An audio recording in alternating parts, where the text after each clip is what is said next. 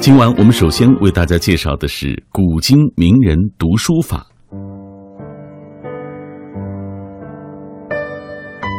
这本书的作者张明仁先生生于一九一八年，这本书一九四零年由商务印书馆出版，二零零七年商务印书馆又进行了重印。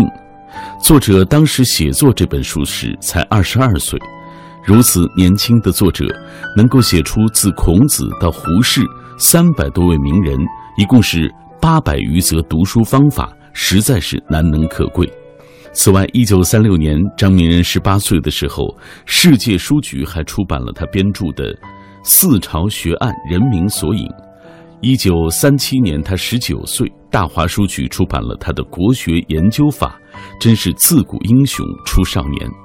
从张明仁先生在如此年轻时能够取得这样丰硕的研究成果。可不可以说，先生正是读书得法的一个现身说法者呢？说明读书得法可以事半而功倍，创造人间奇迹；而读书不得法，则往往事倍功半，以致终生无法成就。古今名人读书法根据商务印书馆一九四零年版影印，汇集了古今名人关于读书的方法，取材不拘古今，不分派别。孔子二十则，端木赐一则，列御寇一则，庄周一则，荀况五则，韩非一则，吕不韦五则等，共计三百余人，八百多则。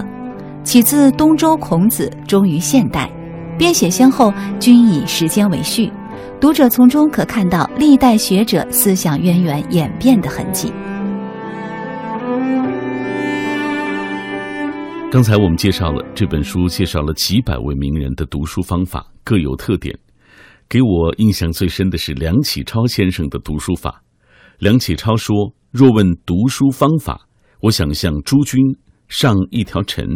这方法是极陈旧的、极笨、极麻烦的，然而实在是极必要的。什么方法呢？就是抄录或笔记。我们读一部名著。”看见他狰狞那么繁驳，分析的那么细密，动辄伸着舌头说道：“这个人不知有多大的记忆力，记得很多东西，这是他的特别天才。我们不能学步。其实这里有这么一回事儿：好记性的人不见得是有智慧的，有智慧的人比较的倒是记性不甚好。你所看见者是他发表出来的成果。”不知他这成果原来是从珠玑寸累、因之免刑得来的。看来啊，读书法并不是教我们有什么人不费力气就可以成功，或者是有什么投机取巧的捷径，反而是要让我们下苦功夫、笨功夫去学习、去积累。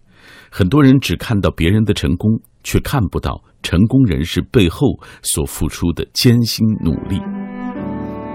作者张明仁，字少孙，笔名顺，名人，湖南常德人。幼时随父张文志研读中国古典文学，后就读于上海大夏大学中国文学系。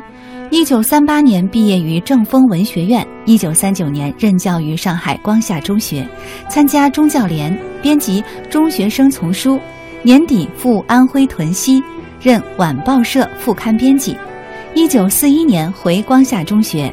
此后长期从事中学语文教学，编著《四朝学案人民索引》，一九三六年世界书局出版；《国学研究法》，一九三七年大华书局出版；《古今名人读书法》，一九四零年商务印书馆出版等。《古今名人读书法》不仅是读书方法，更是一部中国人阅读的历史，一部国学指导的教材。从中可以看到历代学者思想渊源演变的痕迹。